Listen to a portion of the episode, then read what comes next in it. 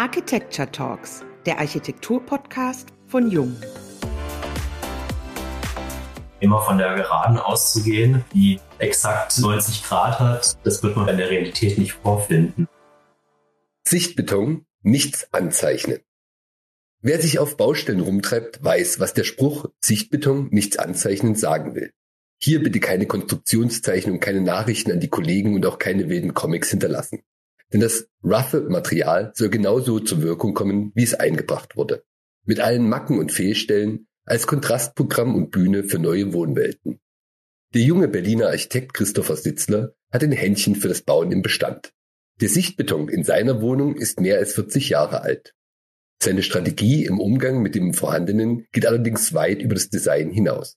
Die Funktion der Räume, deren Interaktion mit der Umgebung aber auch die technische Umsetzbarkeit von der Wirkung bis zu den unsichtbaren Details fließt in den Entwurfsprozess mit ein.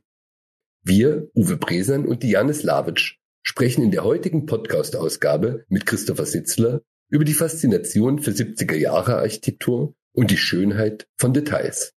Hallo und herzlich willkommen auch von meiner Seite beim heutigen Young Architecture Talks Podcast. Schön, dass du heute bei uns bist, Christopher. Ja, vielen Dank, dass ich da sein darf und euch sprechen kann. Wir freuen uns auf unser Gespräch. Berlin Mitte, Leipziger Straße, 15. Stock. Auf was siehst du, wenn du aus dem Fenster schaust? Aktuell sitze ich in meinem Arbeitszimmer und sehe direkt auf den Fernsehturm und den Dom und das neu aufgebaute Stadtschloss. Beneidenswert. Die acht mächtigen, jeweils paarweise errichteten Wohnhochhäuser entlang der Leipziger Straße in Berlin Mitte stammen aus den Hochzeiten der DDR und sind heute aus dem Stadtbild kaum mehr wegzudenken. Gleichwohl schwankt ihr Ruf immer zwischen berühmt und berüchtigt. Was reizt dich persönlich an den Häusern? Ja, zum einen, die Aussicht in den Häusern ist phänomenal. Die Verortung in Berlin Mitte ist sehr gut und gut zu erreichen. Und das ist eine alte Prachtstraße aus DDR-Zeiten, die auch zur deutschen Geschichte gehört, beziehungsweise zur Berliner Stadtgeschichte. Die DDR-Architektur ist ja nicht bei jedermann allzu beliebt. Ich glaube, es ist auch eine Generationsfrage. Gerade als junger Architekt oder als Jüngerer hat man zu der Vergangenheit ein anderes Verhältnis als die Generation, die es wirklich miterlebt hat. Dann schaut man da mit einem anderen Background nochmal drauf und sieht vielleicht die Vorzüge oder Dinge anders nochmal. Du hast deine Wohnung im 15. Stock während des Lockdowns erworben und komplett umgebaut. Was hast du vorgefunden? Wie war die Raumaufteilung vorher? Wie ist sie heute? Beschreib es doch unseren Zuhörern. Ja, vorher war das eine Vierzimmerwohnung mit relativ kleinen, kleinteiligen Zimmern. Die Wohnung wurde in den 90er Jahren mal renoviert, wie man typischerweise im Sozialwohnungsbau in den 90er Jahren Wohnungen renoviert hat mit einem Buche-Laminat, Graufaser an den Wänden, ne? kleines weißes Badezimmer, also nichts Spektakuläres, sehr Standard, heute auch nicht mehr zeitgemäß. Ja, das war der Zustand, den man hier vorgefunden hat. Hat wenig zu tun mit dem, wie es jetzt aussieht oder was man daraus jetzt gemacht hat.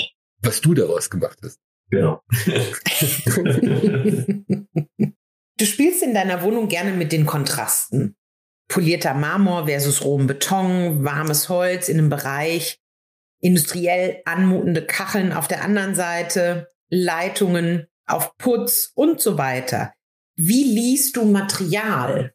Also für mich ist es wichtig, Material so einzusetzen, damit die Eigenschaften von dem Material auch nicht zur Geltung kommen können. Also das Material ist nicht zu verbiegen und daraus was machen zu wollen, für das es eigentlich gar nicht funktioniert, sondern wirklich damit zu arbeiten. Du hattest mal erwähnt, dass einige Bewohner aus den Blöcken ganz neugierig geworden sind, was deine Wohnung betrifft. Konntest du Inspirationen schaffen? Ja, das ist mir auch sehr aufgefallen, weil zufällig ist vor einem Monat auf ImmoScout eine Wohnung aufgetaucht, im hinteren Teil des Hauses, gleicher Schnitt in der siebten Etage, glaube ich, die von einem Investor saniert wurde der sich doch erheblich an der Materialgestaltung von meiner Wohnung orientiert hat. Sie haben dich nicht beauftragt. Kann man da Urheberrecht noch einklagen? Vielleicht hört er ja zu und wird dich zukünftig einbinden in solche Projekte. Du hast deine Wohnung auch die Räume quasi nicht so belassen, wie sie waren im Umbau. Im Prinzip habe ich die Wohnung einmal komplett zurückgebaut auf den Rohbau und komplett neu gedacht und neu organisiert.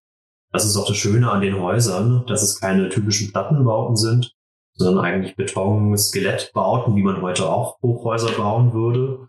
Somit hat man wirklich die Freiheit, alle Trockenbauwände rauszunehmen, ohne jetzt die Statik anfassen zu müssen und den Grundriss komplett frei zu denken und neu zu organisieren. Und so kamst du dann eben auch auf die ursprünglichen Sichtbetonwände zurück. Genau. Im Zuge des Rückbaus sind eben diese doch brachialen Unterzüge aufgetaucht, die ja auf einer Unterkante von nur zwei Metern hängen und die den Raum oder die Struktur sehr stark vorgeben, wie man damit arbeitet, um den Grundriss zu organisieren. Darüber hinaus bist du aber vollkommen frei in der Gestaltung. Genau. Darüber hinaus war ich völlig frei. War natürlich an die Steigestränge im Hochhaus gebunden. Man war etwas eingeschränkt durch die Raumhöhe.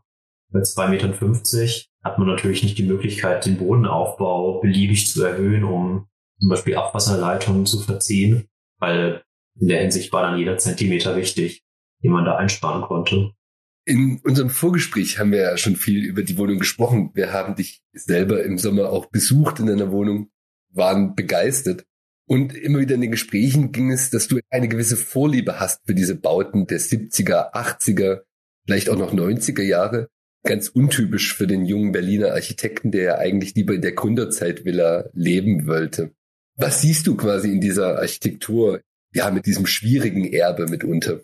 Ich persönlich finde, teilweise sind die Häuser ja nicht schön aus der Zeit. Das wirklich Schöne ist eigentlich die Orte, wo sie stehen, oft in der Stadt oder in den Städten, beste Innenstadtlagen, wunderschöne Aussichten, wenn man rausschaut. Also man schaut ja selten auch auf das Gebäude, in dem man lebt. Gewöhnlich schaut man ja raus.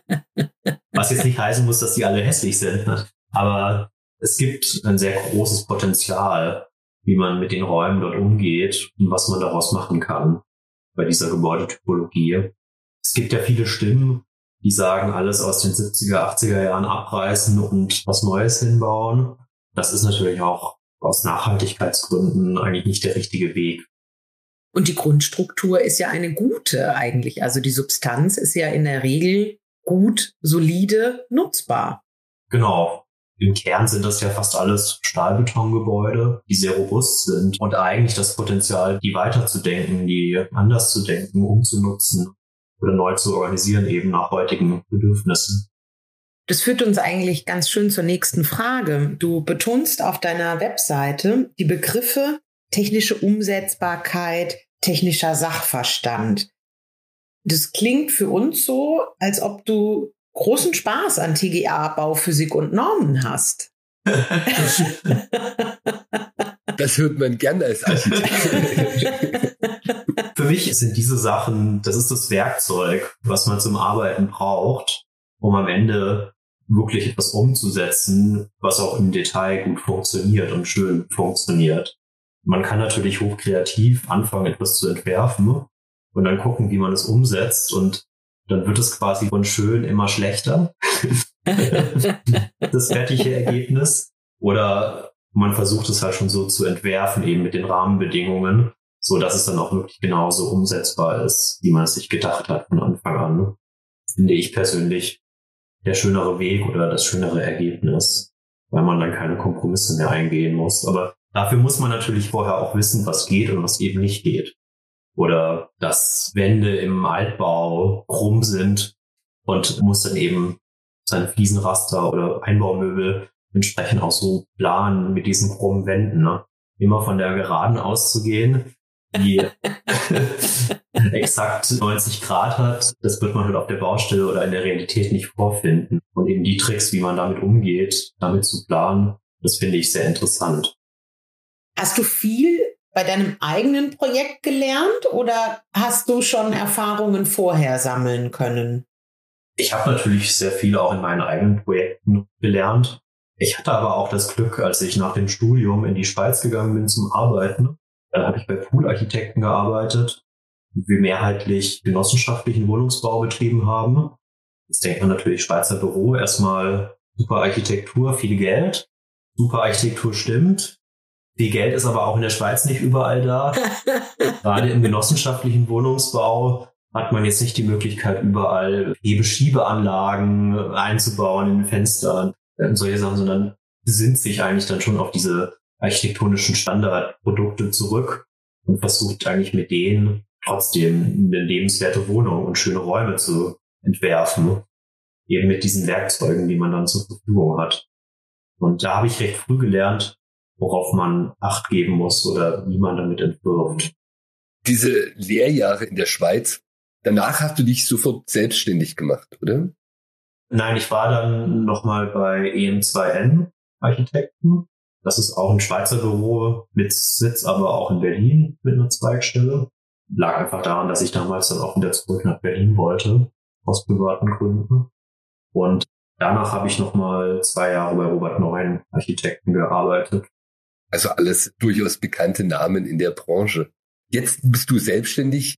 Wie generierst du jetzt Wahrnehmungen für deine Arbeiten, für dein Büro und wie versuchst du dich am Markt zu etablieren? Hast du da Strategien, Empfehlungen auch für andere? Ja, das ist als junger Architekt nicht ganz einfach.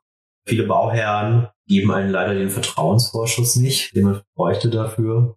Bisher war viel Mund-zu-Mund-Propaganda, einfach von ehemaligen Bauherren oder Projekten, die man gemacht hat, zufrieden waren, die dann ihren Freunden vom Architekten erzählt haben, die dann auch eine Wohnung gekauft haben und halt jemanden suchen. Daher sind die meisten Projekte gekommen. Ich hatte jetzt das Glück, dass ich auch mit meiner eigenen Wohnung in diversen Zeitschriften veröffentlicht wurde, unter anderem die AD. Das hat natürlich auch Reichweite gebracht, um gesehen zu werden und wahrgenommen zu werden bei den Bauherren. Beziehungsweise vielleicht haben sie einen vorher schon wahrgenommen, aber das setzt dem natürlich nochmal so einen Qualitätsstempel gefühlt auf. Wenn er in der AD drin ist, dann kann er ja nicht so schlecht sein. dann ist er nur teuer. Hast du eine Empfehlung, die du jungen Architekten aussprechen möchtest? Du gehörst ja zu den Jungen, aber die, die jetzt sozusagen im Studium sind und gerade dabei sind, in die Arbeitswelt zu kommen? Ich würde auf jeden Fall schauen, dass man wirklich sich mehr auf den Bestand fokussiert versucht, gewisse Prinzipien zu erlernen oder sich da einzuarbeiten. Weil in der Uni lernt man ja hauptsächlich zu entwerfen und meistens im Bereich von Neubau. Aber in der Arbeitsrealität heute haben wir eigentlich gar nicht die Möglichkeiten, so viel neu zu bauen sondern es ist ein viel größerer Markt da, einen Bestand umzubauen und weiter zu planen, was einfach ganz andere Herangehensweisen sind als beim Neubau. Was wäre denn dein Wunsch an eine mögliche Bauherrenschaft? Ja, es ist natürlich immer schön, wenn man freie Hand bekommt. Gut, finanzielle Einschränkungen wird es hier und da sicherlich geben. Grundsätzlich sind Einschränkungen an sich ja auch nichts Schlechtes. Ich persönlich finde immer, Projekte mit Einschränkungen sind eigentlich die interessanteren Projekte, weil man zu spezielleren Lösungen kommt. Das Beispiel irgendwie ein Einfamilienhaus auf der grünen Wiese sind meistens relativ langweilig. Da wird halt der Standard hingesetzt. Wenn man jetzt irgendwie eine komplizierte Hanglage hat mit noch einem komplizierten Baurecht, da entstehen eigentlich so die richtigen schönen, interessanten Projekte. Denk mal an zeitgenössische Architektur. Welches Gebäude hättest du gerne geplant? Wie zeitgenössisch denn? Was geht dir denn als erstes Projekt durch den Kopf, wenn du so fragst? Also in Berlin ist mein Lieblingsgebäude die neue Nationalgalerie. Ist jetzt nicht mehr wirklich zeitgenössisch, ist noch modern. ja, oder die Sanierung der neuen Nationalgalerie wäre auch sehr interessant gewesen. Wobei da hat Chipperfield schon einen sehr guten Job gemacht. Das würde er gern hören. Was reizt dich denn an der Nationalgalerie? Also zum einen ist es einfach wunderschön, das Gebäude, auch wenn man darauf zufährt von außen. Und dann die Kontraste finde ich wunderschön. Eben von oben dieser recht filigrane Stahlkubus, diese Weite, die man in diesem Raum hat. Und dann aber als Kontrast, wenn man runtergeht, eigentlich fast schon dieser höhenartige Charakter. Ich finde das immer spannend, wenn man mit so schönen Kontrasten spielen kann in den Räumen. Das ist ein ganz klassisches Vorbildgebäude für einen Architekten. Mies van der Rohe ist natürlich nach wie vor ein Hero. Vielleicht als letzte Frage für den heutigen Nachmittag haben wir uns eine einfache Frage überlegt, vielleicht mit einer komplizierten Antwort. Christopher, wenn du kein Architekt geworden wärst, was wäre denn der Plan B gewesen? Ich hatte eigentlich mit dem Plan B angefangen, ursprünglich. Bevor ich Architektur studiert habe, hatte ich ein paar Semester Wirtschaftsingenieurwesen studiert in Karlsruhe, was eigentlich ein interessanter Studiengang ist, weil es total vielfältig ist und man von sämtlichen Disziplinen was mitbekommt. Aber das war am Ende auch das, was mich eigentlich gestört hat, dass man nicht auf ein Ziel hingearbeitet hat, sondern irgendwie von allem ein bisschen was gemacht hat. Und das ist in der Architektur natürlich anders. Also zumindest wenn man anfängt zu studieren, hat man ja das Ziel, irgendwann mal Häuser bauen oder irgendwie schöne Architektur bauen. Bis dann bei dem Ziel bleibt.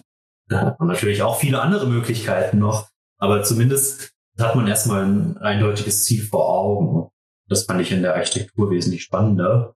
Es kommt noch dazu, dass ich ursprünglich schon Architektur studieren wollte, es aber damals nicht gemacht habe, weil alle davon abgeraten haben. Äh, in der Schulzeit.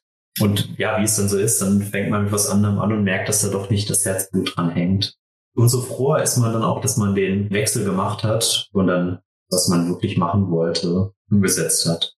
Du bereust den fehlenden Abschluss in Wirtschaftswissenschaften nicht. Nee. das war hilfreich. Ich wollte gerade sagen, das ist ein Wissen, was man in jedem Fall durchaus auch für sich jetzt nutzen kann, oder? Definitiv, definitiv. Wirtschaft ist ja jetzt kein Hauptfach im Architekturkontext, was man studieren würde, ne? Was manchmal nicht schaden könnte. Ich muss zugeben, ich hatte dadurch den Vorteil, dass chaotische Abgaben, wo dann die Kommilitonen gerne mal zwei, drei Tage Nachtschichten gemacht haben, das ist bei mir größtenteils entfallen im Studium. War da eigentlich immer ganz gut koordiniert und aufgestellt, dass ich das nicht machen musste. Du Glücklicher. Davon kann ich auch noch ein Lied singen. Ich habe keine weiteren Fragen. ich wollte was zu deinen Nachtschichten hören. Ich kann dann einfach nur noch sagen, vielen Dank, Christopher, dass du dir die Zeit für uns genommen hast, alle unsere Fragen zu beantworten. Das waren inspirierende Worte, es waren Tipps für junge Zuhörer und ich wünsche jetzt schon allen, bleiben Sie gespannt bis zur nächsten Folge der Jung Architecture Talks, dem Architektur-Podcast von Jung.